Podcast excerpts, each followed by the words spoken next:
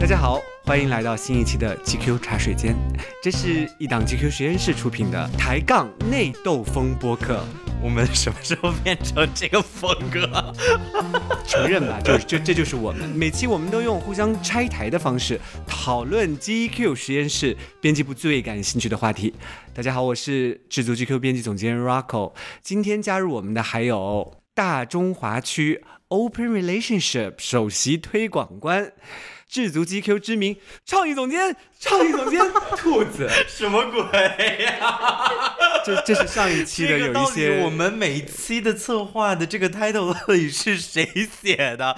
但是这个就是 Open Relationship 推广官已经差不多连续三天没睡觉了。你是哪种睡觉？是是是那种字面意义上的睡觉，是 好像 solo 睡吗？没有解释这个是 solo 睡。为什么？为什么这么长时间没睡觉了？不是在工作吗？有有做一些什么特别的工作吗？最近？嗯，最近就是一直在连轴拍摄，棚也比较遥远，所以就是时间都花在了路程。拍摄谁啊？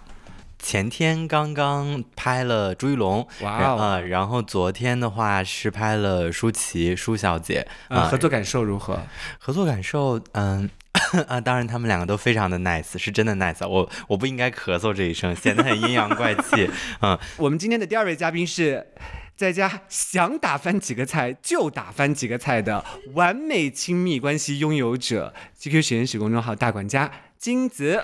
谢谢智足 GQ 帅气主编，永远拥有二十岁少年音，江湖人称无敌充宝的湖南省文科高考第九名，主持人先生。这个台本上没有，你是怎么可以即兴发挥的？但是但是都笑纳了，接受了，接受了，挺好的。以及我们在前两期当中。饱受争议，但是可能永远也无法改变中英夹杂恶习的几个茶水间制作人赛赛。就是虽然这些词儿都是我写的，但是就是听到这个话之后，就感觉会进一步被推向评论区深渊。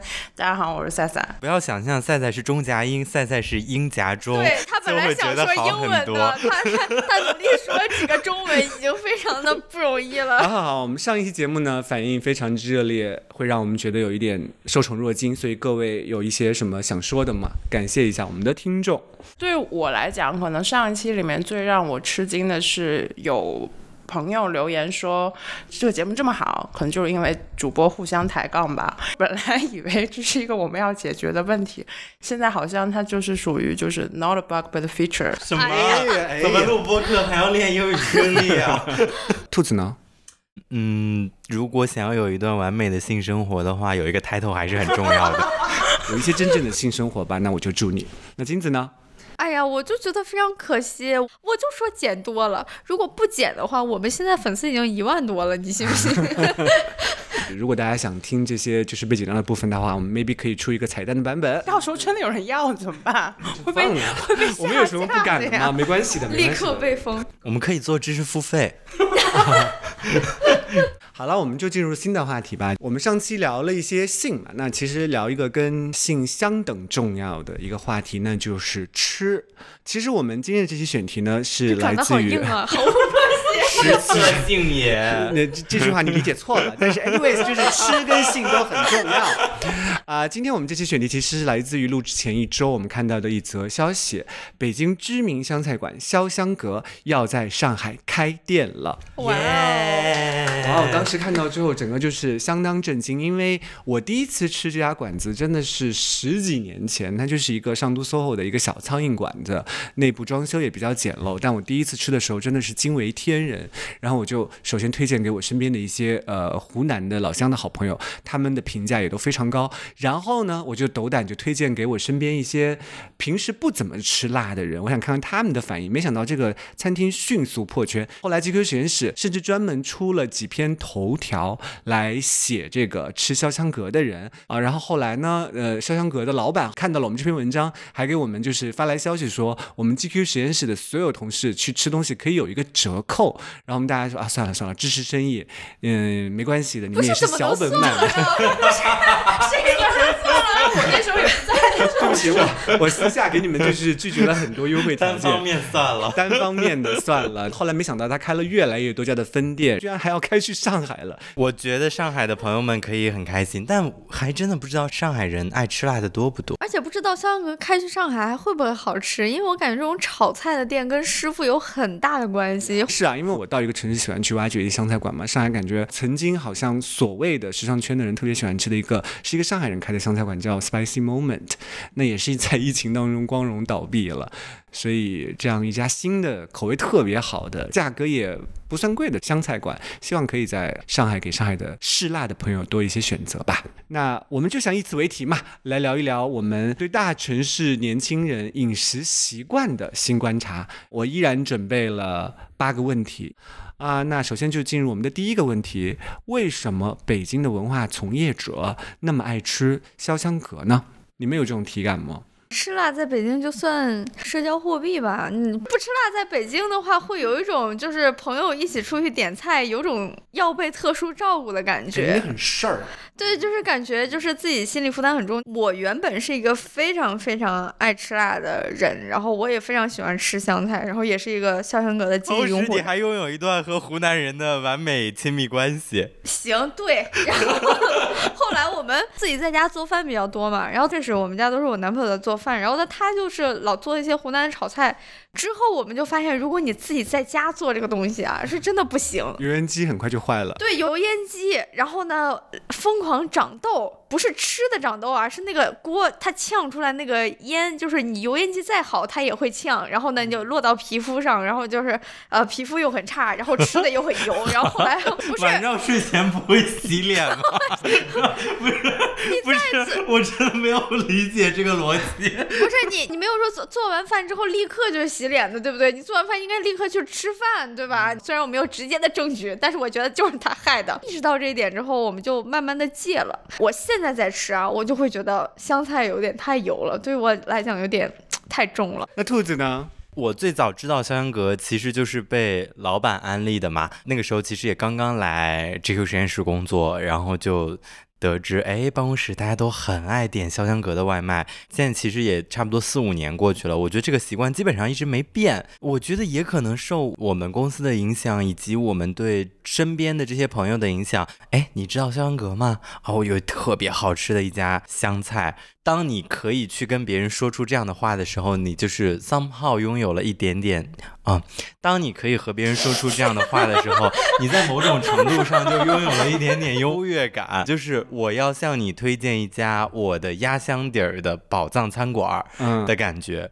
他在北京文化从业者当中的名声，我是那个始作俑者呀，有可打引号的。真的有可因为能。对我从来没想到我自己的那种影响力可以在餐饮层面还有所辐射，因为我真的是逢人，不管他是经纪人也好，或者是广告公司的人也好，或者是媒体从业伙伴也好，别人问我说，因为他们知道我湖南人嘛，问我吃知道什么好吃的，我永远都是推荐的这一家。赛赛你怎么看呢？我当然我是瞎猜的呀。就很有可能啊。再找点别的理由的话，我是感觉就是北方的城市可能还是比较讲义气吧。就是潇湘阁听起来就是一个非常红火的名字，再加上我之前有一个老板也是湖南人，他就是那种说我在北京外卖只是潇湘阁，他就是作为湖南菜的正统性是非常非常有保障的。嗯，但是我其实必须要说一句话，我觉得它所谓湖南菜的正统性其实也难说，因为呃，像传统的湖南菜其实并不是那么辣的，而且湖南菜其实也分有地区之分。肖阳阁我感觉可能应该是岳阳或者益阳那一带的菜系。所以它不是什么所谓的正统性，我觉得它纯粹就只是因为好吃。第二个问题，北京还有什么值得一吃的东西呢？我上周末刚刚去吃了四季民福烤鸭，我好久没吃烤鸭了，就重新唤起了我对于这个古老美食的喜爱，太好吃了。在北京吃烤鸭其实很难踩雷吧，只有好吃和更好吃。对，大董哦，小大董，小大董点外卖也很方便，他有很贴心，有那种一人份儿，就他送你的饼也好，呃，鸭肉也好，选择是不是有点贵呀、还 OK 的。小大董外卖就是你自己吃一顿烤鸭可以吃的很饱，呃，差不多一百到一百二。在周末而言是可以小小放纵一下的。嗯，还有什么就是北京值得一吃的吗？金子？就说实话，我我看过这个采访提纲之后，这个问题让我有些哽住，然后我就问了北京本地的同事，他跟我说吉野家，什么呀？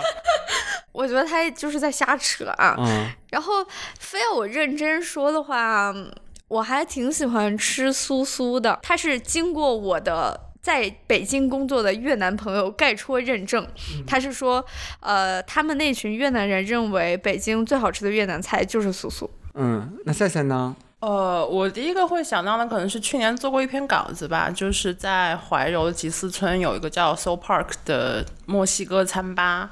然后先不说食物的话，它这个地方还有它餐馆的整个的布置都是一个挺好的京郊目的地餐馆。就是如果等开春了，然后天气好了，就是开车去在他们院子里面坐一坐，点点吃的，然后喝点精酿，就是一个很好的一个目的地餐馆。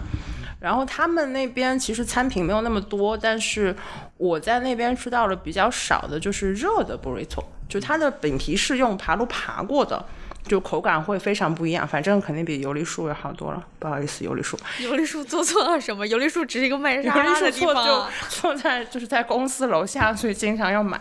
墨西哥餐厅的话，还有一个北京已经开了挺久的，叫 The Taco Bar，应该在三里屯和安定门那边各有一家。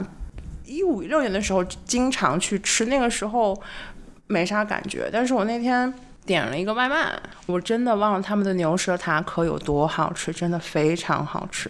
还有一个是因为 So Park 那篇稿子，我们认识了一个七十岁的我们的读者，嗯，是一个在北京住了很久的一个阿姨，然后她当时给我推荐了一个在窦各庄那边有一个餐厅叫范丁丁。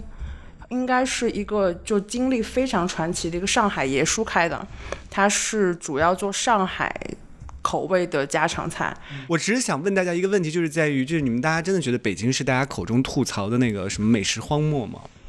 其实就是难找，你非要去挖那犄角旮旯里面，总能挖出些东西出来。它只是不是作为一个日常存在嘛？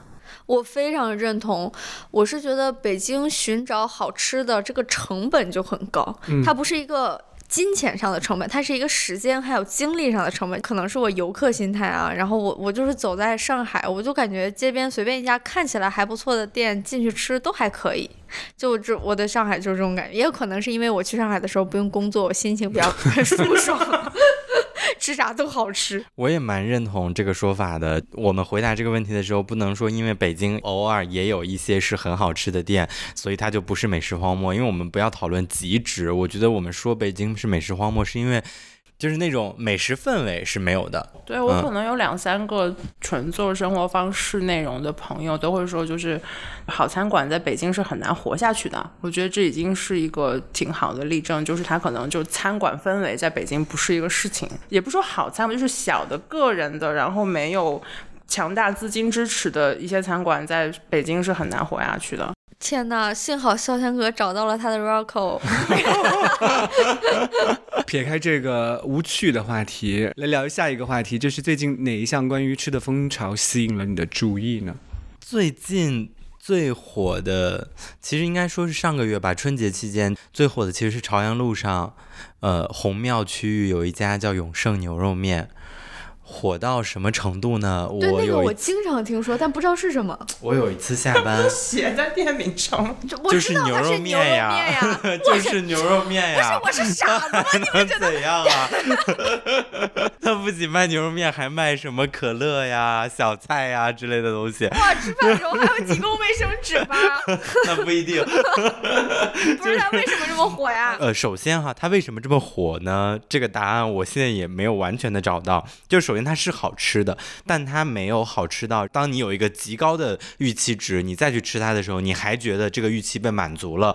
我觉得没有啊。但如果你没有抱一个很高的预期，你去吃它在牛肉面这个品类或者在面条这个品类里，它是好吃的。嗯，而且它有一种粗糙和古早的感觉，就好像大家现在在吃很多糕点或者面包的时候，也专门会去吃那种老面包或者老蛋糕。我觉得是有一点异曲同工的味道，就是永盛牛肉面，它就很像像是爷爷奶奶随手给你煮的那一碗面，我觉得是那种去料包感，所以堂食的时候整体的味道确实不错的。然后再加上它的店面非常的小啊、大概里面应该就只有五到十个很小的桌子。然后第三个点是在于说。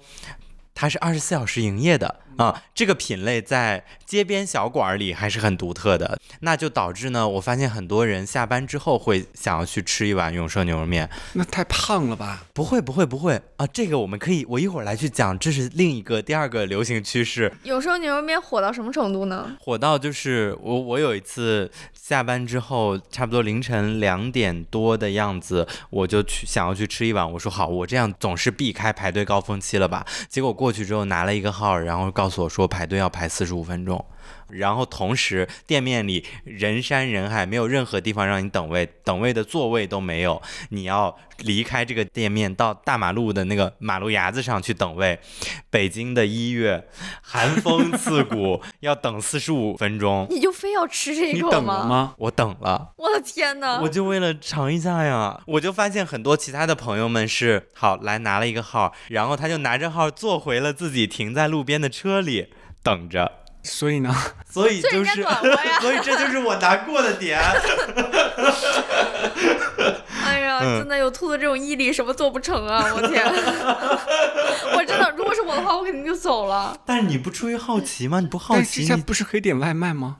就是外卖的风味可能会不一样吧？面点啊外卖肯对，定不好吃而且我我后来也有点过一次他的外卖，他家的外卖是你可以选择卤加生面打包给你送过来，然后你自己在家开水烧水煮面浇卤，把外卖吃成堂食的样子。哦，嗯我大概懂这个意思了。嗯什么都是讲究最原汁原味的东西。然后呢聊一下这个刚才那个话题吧。第二个第二个想聊的新是趋什么给了你胆量？深夜吃碳水？我觉得就是十六八。嗯，因为我最近一直都在呃有意或无意的十六八。十六八啥意思呢？就是一天二十四个小时嘛，十六个小时你不吃任何东西，然后其中剩下的八个小时你可以相对来说比较肆无忌惮的吃啊。这个风潮其实流行蛮久了，我只是觉得今年好像这个风潮变得越吹越大了。你你你试用了之后，你觉得你有什么体感吗？我的体感就是因为刚好过了个年，然后又回来之后，包括和上海的同事们其实也很久没见面。最近在见到一些大概半个月左右没见过的同事的时候，他们会说：“哎，你瘦了。”那可不嘛，三天没睡觉工作。你所以你的十六八是什么样的一个起始时间点啊？呃，我应该基本上是晚上零点到下午四点，或者是晚上两点到下午六点，这个区间是我的十六，啊不吃，不吃啊、然后下午四点或者下午六点之后的八个小时是我的八。就是在大家一般不不太建议大家吃 东西的时候，你就疯狂的吃。狂吃，但我确实觉得你是肉眼可见的瘦了。我觉得还是有用的。你你一边点头一边挤出了你的双下巴。我视线是下颌线非常分明，但也有一个明显的双下巴。啊，下颌分明，有个双下巴，这是醍醐。真的还不错的。那金子呢？你有什么一些观察到的现象吗？等一下，我觉得刚才兔子老师在播客里面说的都太谦虚了。他刚才就是在我们开始录制之前走进办公室的时候说了一句话，他说：“哎呀，我最近已经瘦的没有办法再瘦了。真的有点瘦了，太瘦了。”嗯，我就是我最近观察到的一个关于吃的风潮，就是大家用自带杯去打咖啡。就是感觉在几年前还没有这么流行，因为一直这个规矩肯定是一直都在的，感觉有一种咖啡食堂化的感觉。当你不带杯子的时候，你说我去买咖啡，但如果你拿着一个杯子，你就说我去打杯咖啡，就是感觉你去食堂打饭的那种感觉。就是杯子打回来的 manner 可能就是会珍贵一点，因为就是 manner 本身杯量非常小，你要是拿他们纸杯盖上，可能就是从楼下。然后在办公室基本上就喝完了，它就是一杯普通咖啡。但是你要是拿着自己的珍贵器皿去那打一杯咖啡，你可能就是首先它拉花会保持的非常完整，你就可以把它捧上来再喝。太尴尬了吧？就是对，就会会有一些尴尬，就是端着一杯杯子，然后在人来人往的地下商业街里面走来走去，我就会感觉略微有点尴尬。界就你会喝咖啡。啊，那赛赛有什么新的发现？什么新的风潮吗？我有两个事儿吧，一个可能他不确定是不是一个风场，因为我已经很多年没有去酒吧了。但是今年春节的时候，有个朋友他从西雅图回北京，然后他说我这一次接受到了一个反向文化冲击，就是他跟酒保点了一个 old fashion，酒保问他你要全糖还是半糖，就是真的在乎那么一点热量吗？对啊，你十六八就不用这样啦。然后还有一个是，就是老板布置给我们的，就是让我们去研究一下台州菜，具体原因我们就不展开讲了。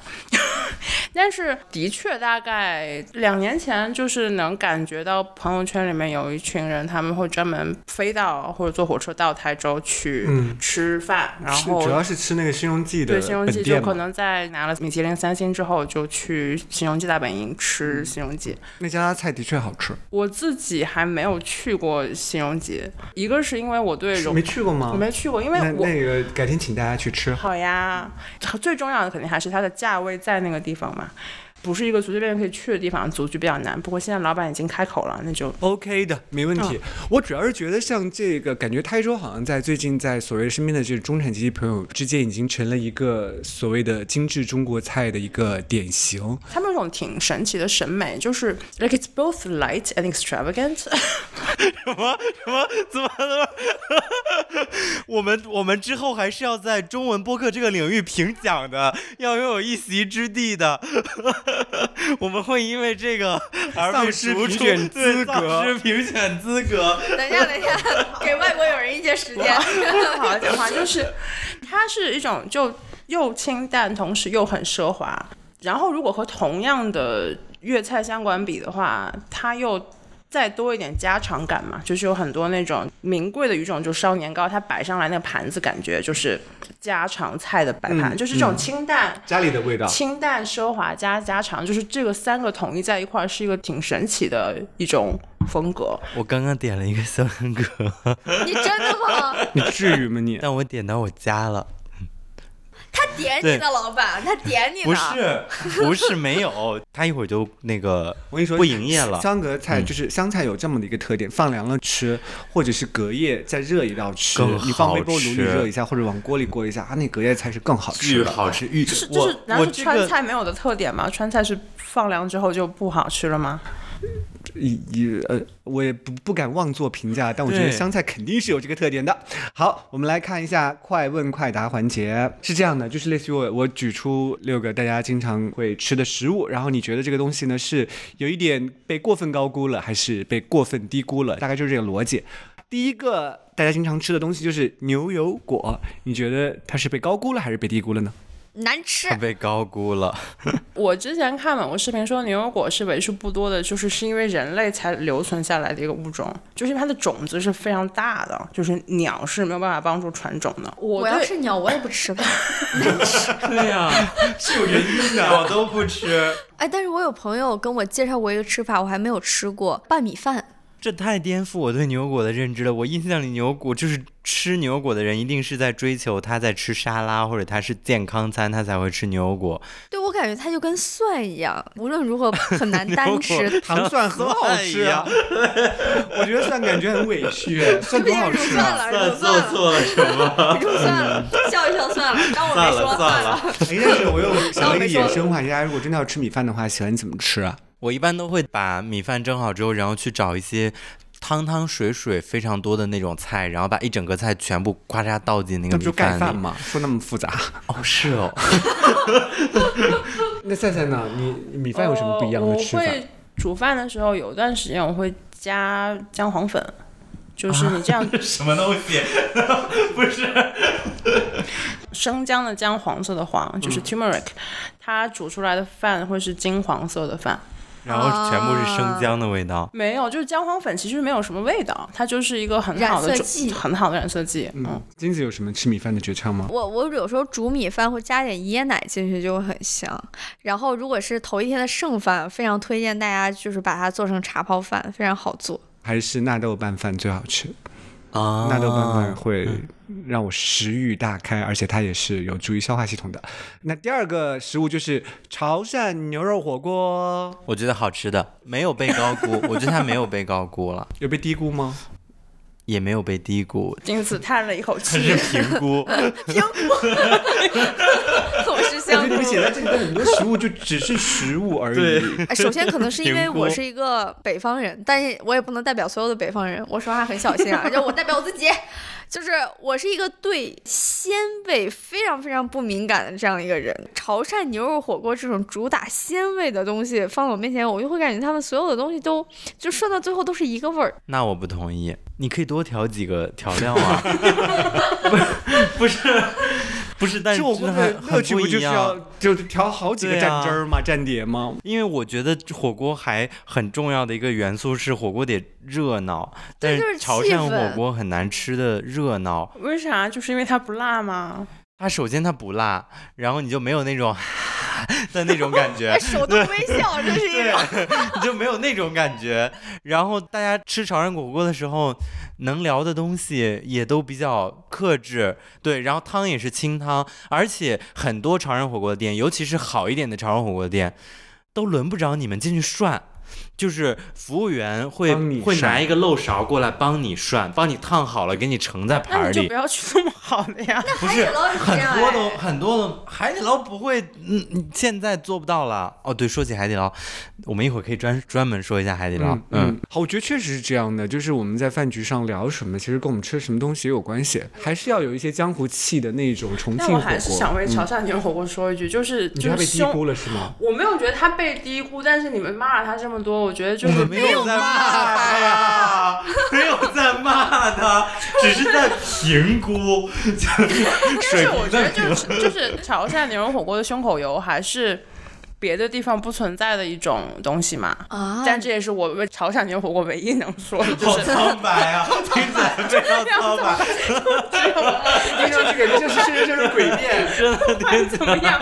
不管怎么样，他没有胸口油这个东西。OK OK，那下一个食物就是鸡胸肉。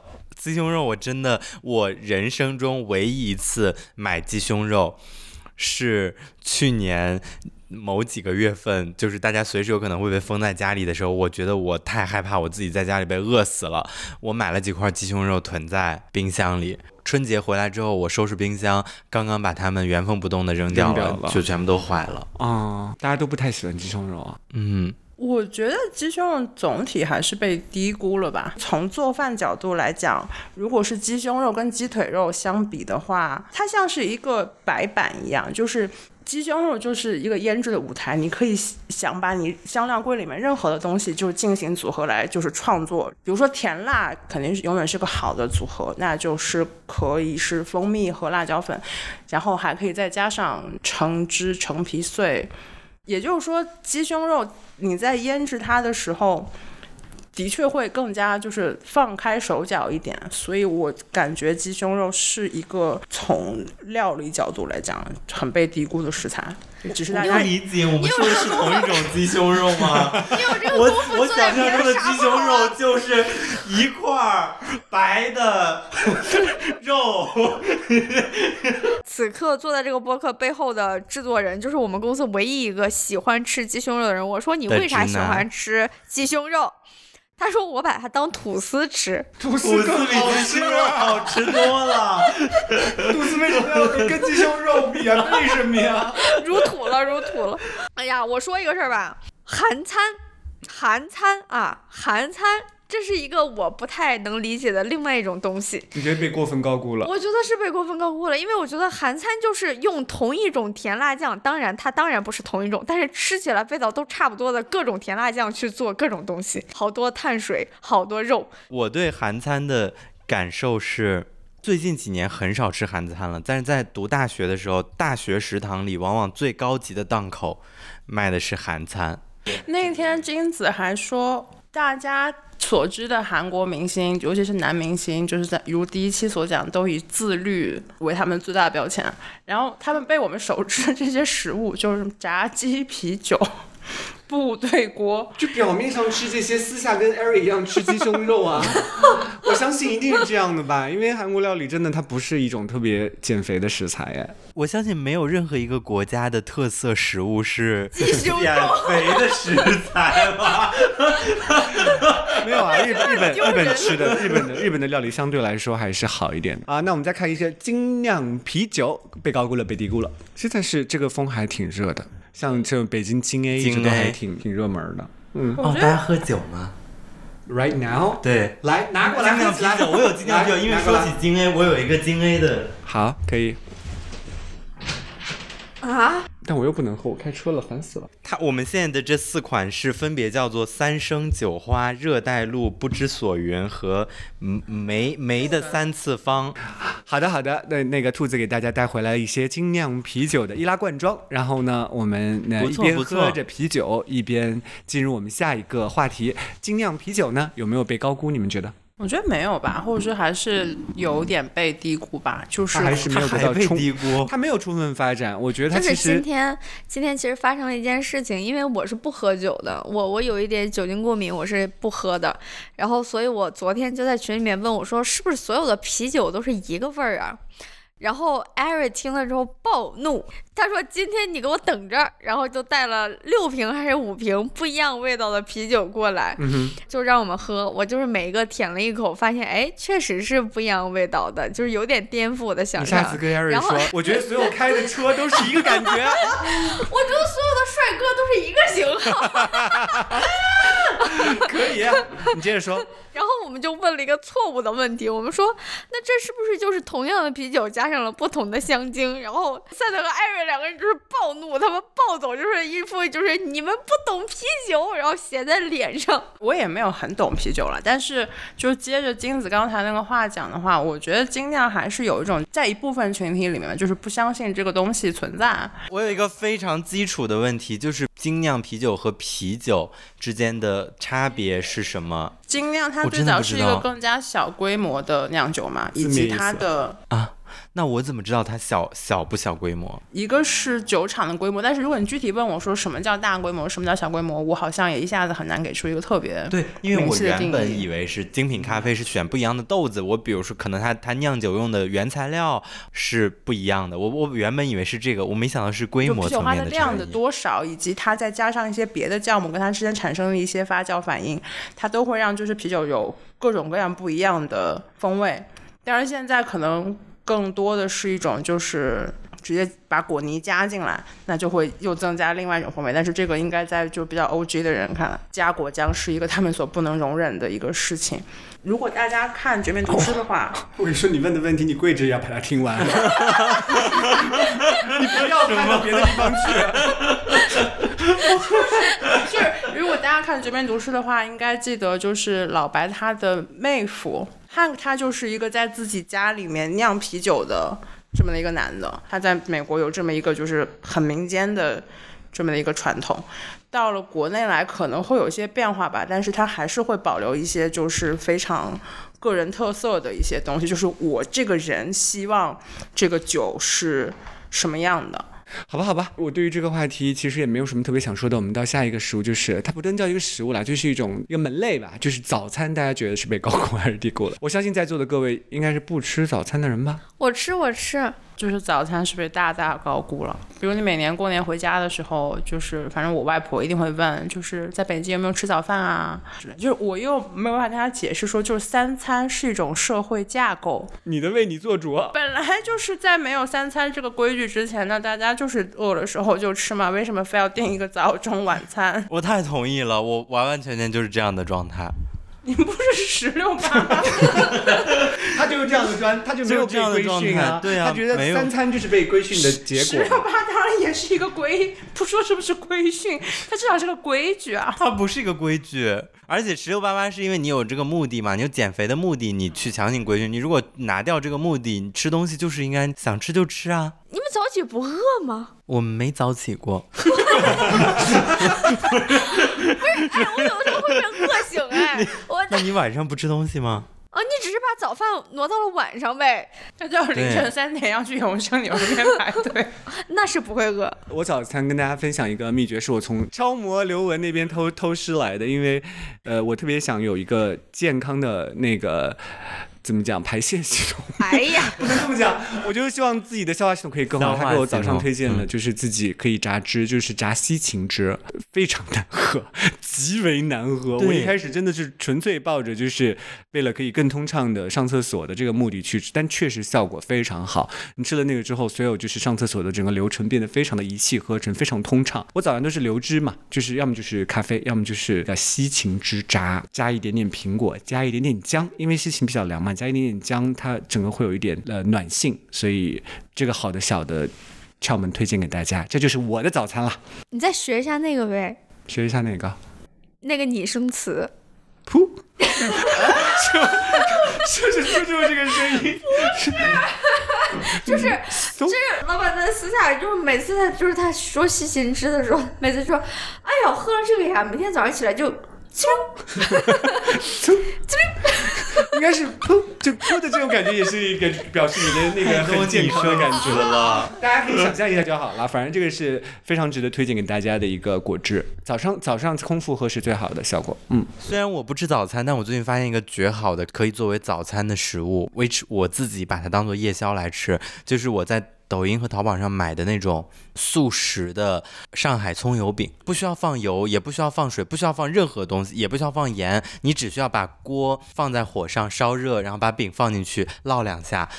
层层酥脆，然后外焦里嫩，这个时候如果要加上两个水煮蛋的话，我跟很多人推行过这个事儿，但是好像大家都没理我。就是水煮蛋，就八分钟水煮蛋，八分钟是会让蛋黄保持一个最好状态的时间，就沸水八分钟，切开，然后在蛋黄上撒盐，片状盐会让就是这个鸡蛋看起来更 fancy 一点，但是即便是就是加重普通细盐，都会让就是水煮蛋风味更，因为所有的脂肪都需要盐。就是这样切开之后，不仅它非常漂亮，同时味道也会好很多。我很爱水煮蛋，但没有这么麻烦。上一轮减肥的时候，呃，吃水煮蛋，然后我觉得它的好吃的点是在说，我可能煮几个水煮蛋，然后会炒一个，比如说炒一盘茼蒿，或者是炒一盘油麦等等这种，你可以加一些酱油、蚝油等等进去的青菜，然后再把水煮蛋泡进汁儿里，菜汁儿里，很好吃。但我觉得水煮蛋不是一个减肥的好的选择，因为它太容易吃多了。我之前就是发现这个好吃的方式但是，你我一次差不多吃几个啊？我基本上一顿要八到十个。但是真的很好吃，你要蘸那个茼蒿吃，茼蒿汁儿吃。一次要吃到一整纸盒的鸡蛋，觉得母鸡看着你都要复仇，一次吃那么多今晚做噩梦梦到母鸡报仇，母鸡的复仇，我真的是。所以我觉得它是一个很好吃的食物，但不适合用来减肥，因为太好吃了。好了好了好了，我们就是从这个 shock 当中就是恢复一点。我相信大家都吃火锅嘛，但大家可能喜欢的火锅品牌或者是喜欢吃火锅里面的食材或者方式都有一些变化。那你们现在比如说朋友聚餐或者是一个人吃一人食火锅的时候，喜欢去哪家火锅店？我每次吃完火锅，我又洗衣服又洗头的，我觉得太麻烦了，算了，吃点别的。不用啊。你如果不想洗就不洗啊，你不要被这些东西规限啊！做，你的体位你做主。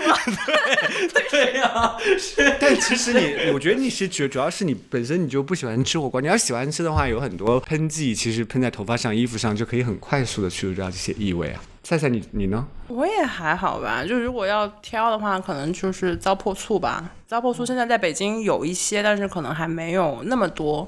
就是在霄云路那边有一个文昌打边炉，但它不是卖那种广式打边炉，它就是卖糟粕醋的。糟粕醋是应该是现在我最喜欢的火锅，因为它酸，就不好意思，我的肖像阁到。喂，你好。哎，好，您您放在门口就好了。好，谢谢。来，你有什么想说的？呃，我我首先我是一个非常非常喜欢吃火锅的人，多喜欢呢？我每周至少两到三顿吧。你会把那八个蛋下到火锅里？不会，我已经告别吃煮鸡蛋减肥的那个时代了，我现在是168 168呢对，哦，行行行，如果是我自己的话，我基本上吃的火锅的选择其实就是海底捞，我是海底捞黑海会员。吃多少钱是黑海会员？它不是按照钱的绝对数值算的，而是按照你在一定固定时间里所吃和消费的频率以及金额来去综合计算的一个数值。它就像航空公司的白金卡一样，它是会定期评定的。它不是你吃到黑海你就永远是黑海，你要一直努力才能一直黑海。我作为一个海底捞的拥趸。二零二三年我去吃的差不多四到五次里，带给我的这个服务体验的感受变化非常大。比如说，我喝酸梅汤，第一口我就明显感觉和过往的酸梅汤浓度不一样了。这个只能等评论区回应你了。然后又比如说，单个服务员服务的面积或者桌数变多了。嗯，以至于之前大家会觉得海底捞有点过度服务，以至于现在其实有时候你你你如果坐在一些边边角角，你找服务员你都还要招呼一招呼才能找得到，嗯，然后更别说还要有人实时给你续杯或者怎么样这样的体验，其实变得没有那么。没有那么严丝合缝。单家海底捞体验，还是你就是多家？我第一次有这种感觉的时候，我想想说，是不是这一家店的运营有问题？嗯，我就去了另外几家店，你好有心啊，也感受到了其同样的感觉。嗯，那你现在的新欢呢？呃，佩姐，呃，红姐，然后包括像什么王刚波，嗯，还有什么吴立关。由人名和地名而构建起来的川渝火锅突然开始兴起了。那你你们现在有吃火锅的习惯吗？还是完全几乎就没有了？我我小的时候，我在上大学的时候是一个非常非常爱吃的人。我当时把自己吃的一度非常胖。然后后来，在我快要三十岁这个年纪，我忽然觉得我的胃口没有那么好了。嗯，我忽然特别特别的一下就很理解。我妈小的时候看我吃零食的那个心态，我小的时候就觉得哇，怎么世界上所有东西都这么好吃？然后我就跟我妈说：“我说妈，这个饼干你吃吗？”她说不吃，她没有胃口。我不理解，人怎么能没有胃口？所以我真的想想给就是此刻正在听呃我们内容的听众朋友们讲，就是。趁你还年轻的时候，想吃什么就赶紧吃吃，以后有你不想吃的时候。就是我每次看到兔子就非常热情高涨的在分享那些东西的时候，我感觉很羡慕，是一种生命力在这儿。可是真的很好吃啊！你们吃过吗？不是，这真的很好吃。我最近一个发现的很好吃的东西，也是在在抖音上买的，因为抖音就是很容易买一些吃的东西，它那个视觉的体验很直接。嗯，就是。东北的酸菜炖白肉，我无法理解怎么会那么好吃。他都给你做好了，就一包，然后你那包你买回来之后，你整个包都不用拆，你就把包丢到水里，然后让水煮开，煮这个包煮五分钟，然后米饭盛好，哗啦一下倒进去。真的很好吃，不是兔子刚才发出了一声，不是怒，好像是怒音，不是从嗓子里飙出来的一个声音。突然感受到词汇的匮乏，无法描述它有多好吃，但是很不错，嗯。而且我觉得，因为无论是像抖音这样的平台也好，还是网购也好，我觉得。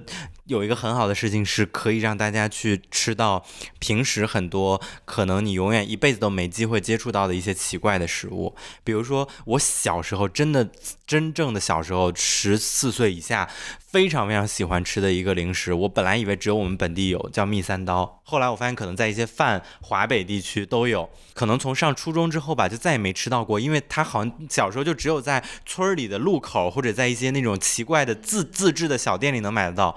哎，然后那天刷抖音，发现抖音上有人在卖这个，我就买回来。它已经是工业化的、包装好的，一条一条的。那但是那个味道和我小时候吃的几乎是一样的，甚至更好吃。其实 OK fine，谢谢。嗯，刚才是那句话是赛赛说的。好，那我们先暂时忘掉这个火锅这个话题。我自己真实的感受，因为我经常在家做饭嘛，我就觉得在家做饭也不便宜啊。我看到是网网上有好多视频啊，每天在家做饭带到公司去。一个月可能才花个一两百块钱，这个东西就是我男朋友他坚持过，啊，每一次没有坚持超过三天的，就自己做饭带去公司，太痛苦了。你每天早上起来做饭太痛苦了，即使你头一天晚上把所有东西备好，然后第二天早上起来做，仍然是一个很而且费劲的过程。带去公司这个过程太麻烦了，是的，是的，太麻烦。你要光论食材的话，那肯定是要便宜一些。而且我还发现一个问题，现在北京真的很难找菜市场这种东西，很多东西一买都是一大盒，就一份九块九的小青菜。你你都不能挑，我只要一颗不行，就一盒就这样卖给你。然后西红柿什么的也都是一盒，然后且不说这一盒比较贵，因为一把青菜可能你去市市场买只有两两三块钱，但如果它装进那个盒里面，一盒可能就是十块钱。然后你这样的东西每个都很贵，堆起来就更贵。而且还有一个特别要命的是，像我们这种平时工作很忙的，你可能只有周末有时间自己做顿饭，然后周末你买了一些周末的食材，万一一这周末两天没有用完，它就基本上就烂了。啊，对，赛赛关于这个损耗率有一些想想跟大家分享的。提前设计好的对对对。对，我是当时就对对，有吓到。我在嗯家里面，就咋接能让我不被骂呢？就是我你就你直接接我吧，你就是对对对，对啊，但是我马上说啊，我家损耗率最高的就是香草。对，就是展展开讲讲。但我是有强迫症的呀，就还是希望家里面就是几样香草都是齐的。还有几样香草，有啊，泰国罗勒是最容易坏的，然后其次是意大利甜罗勒，然后石螺也挺容易坏的。呃，意大利香菜就是去 parsley 和香菜稍微好一点，但也挺容易坏的。迷迭香跟百里香就是这种木质的香草会稍微好一点，但是因为比如说去三元里买的话，可能一买也就是一两二两的买，就即便你要一两的买的话，可能一个周末用不完的话，你在在冰箱里面放几天，就是就都得扔，就还是很心疼的。就是香草毕竟还是一个在哪儿都不便宜的一个东西。就就我我们我们说的是在家做菜，我们不是说在家调香水，我只能说对的。我觉得小葱和香菜也很容易坏。小葱香菜的损耗率也挺高。不是，我想知道你采购把你想把你喜欢家里常备的这种所谓的香料采购齐的话，可能得花个多少钱？采购齐的话，可能一次在六十左右。这个情况我也经常出现，就是囤了很多很多很多东西在冰箱里，动都没动。所以这个对于我自己现在买食物的一个原则吧，或者我自己的一个提醒自己的事情，就是买了立刻吃，买了立刻吃，就是收到立刻吃掉，吃光，嗯。然后就结束，变成一个任务。也不是一个任务，就是就是跟洗碗一样，你不要觉得自己放在那儿，我一会儿会想吃的，不会的，就是你收到的时候，就是你最想吃的时候。那我们刚刚聊到自己在家做饭的成本问题，那同时也聊一下点外卖的时候，基本上工作日啊，平时单餐的预算是多少啊？三十多。但是如果到了星期五，或者是你完成了一个特别重要的工作的时候，我会把这个价格放到六十。嗯，我可以通过减少单日的数量来提高单餐的预算，可能在八十到一百左右吧，因为我通常可能也就吃那一顿。但你如果是很你累的一刚才那顿潇天，湘阁花了多少钱啊？香格不便宜，香阁一个不便宜，人吃很贵一。百一一百一十八。这对于我自己而言，已经是一顿非常丰盛的晚餐了。因为我点了一份米饭之外，我有一个肉末茄子煲，然后还有一份腌笋腊肉，还有一个西红柿炒鸡蛋，家里自己有可乐。哎，一会儿会哎，那赛赛呢？赛赛呢我已经很少点外卖了。？Excuse me，都自己做吗？就是去年我们在家办公那段时间，就是在家做饭嘛，恢复了这个习惯之后，就很少叫外卖了。但是我能说的是，就是可能跟我住的地方有关吧。我觉得我不知道是不是在全北京都有这个地方，肯定有地方不是这样。但我家住九仙桥那一块儿，那天我特别特别想吃青椒肉丝，但是我家没有青椒，没有肉丝，我也不想现买，然后我就点开外卖。我发现没有一家是低于三十八块钱的，就是你没有半张百元大钞，你就在我那儿就吃不到一顿外卖青椒肉丝。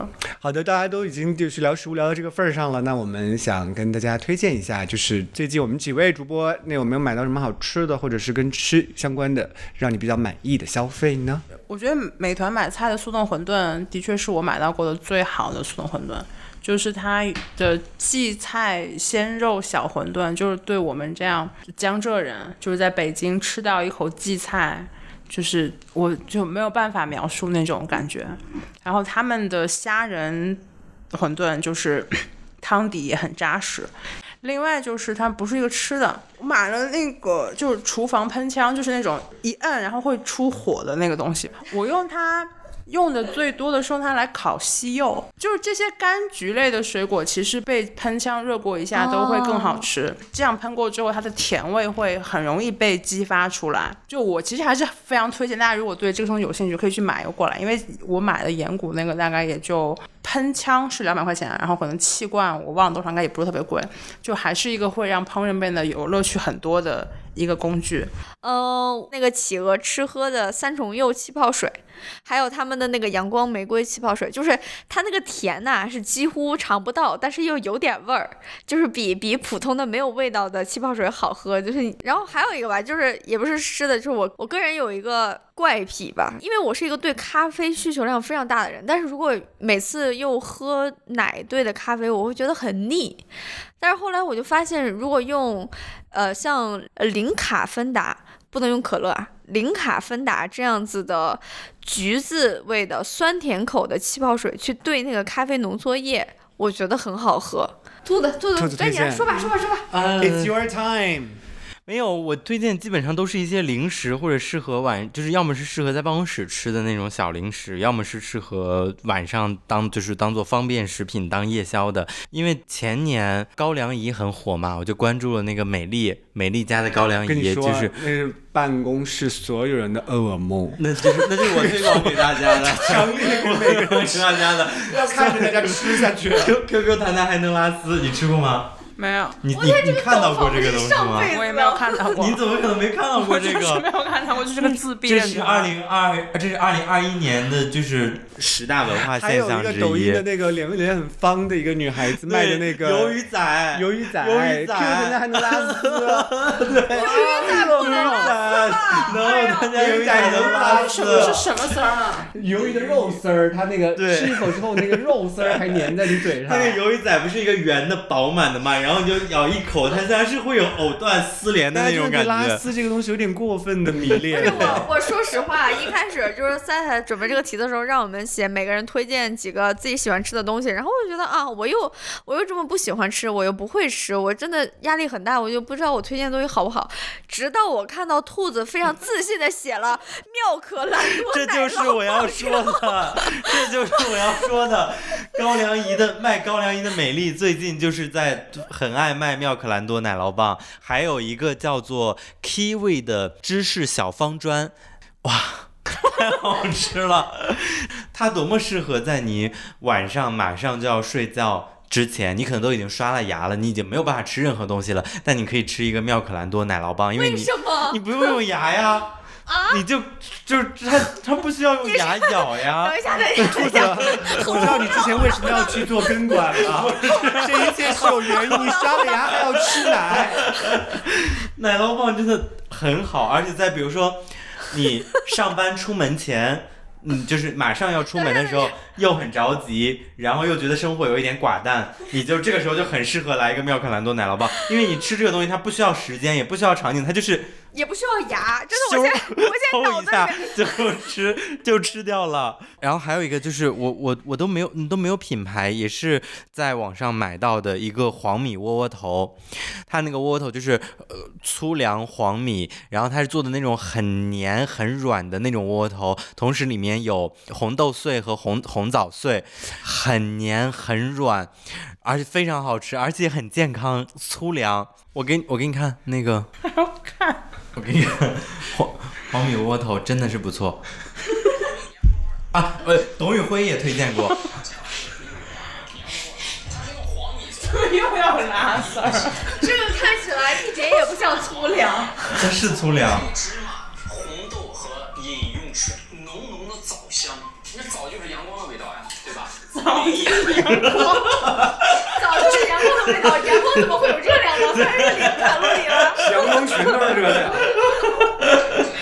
还有就是那个兰姐的麻六记的酸辣粉，这个是真的很好吃，以及麻六记的重庆小面啊，以及麻六记最近还在卖那个那个酸萝卜干儿嘛，哇、很好吃，真的很不错，嗯。然后还有一个我推荐的夜宵方便食品，这个是我只要去上海出差，基本上每天晚上都会吃的，因为 Seven Eleven 嘛，都会卖莫小仙的火锅粉。啊，它的那个火锅粉呢和海底捞以及其他的一些素食火锅的差别在于说，它的主料是红薯粉儿，所以对于爱吃宽粉儿，然后爱吃那个什么条粉儿的人来说，就是过年，嗯，就是过年，嗯。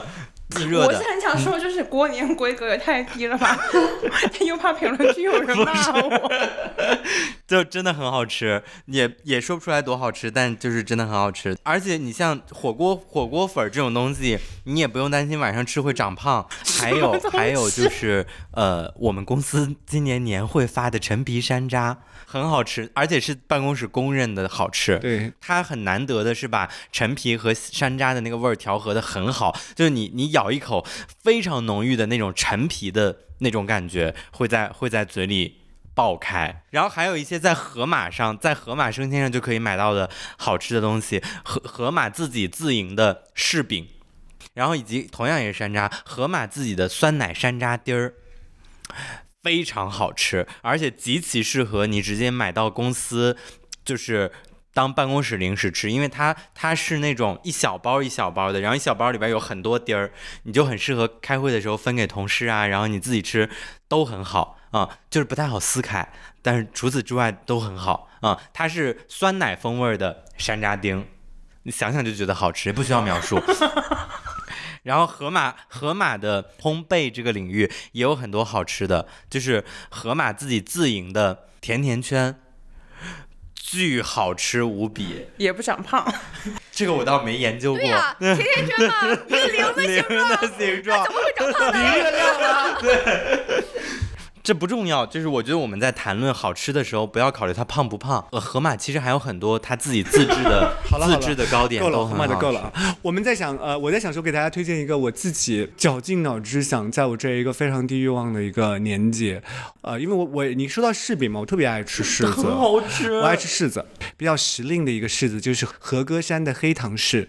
很好吃，里面都是黑芝麻的那种，非常非常绵密，但带一点点脆的口感，这是我最爱吃的柿子。呃，如果早上想要消肿的话，就是大家有这个诉求的话，我推荐大家可以喝一个红豆水，它也是一个有品牌的，淘宝上可以搜到叫可漾，消浮肿很好。我觉得它的消肿功能几乎比黑咖啡还要有用。好吧，我们今天就差不多聊到这里了，也是到了现在是北京时间二月二十二号的晚上十点十四分，到了我们吃晚餐的时候了，对不对？兔子还点了外卖呢。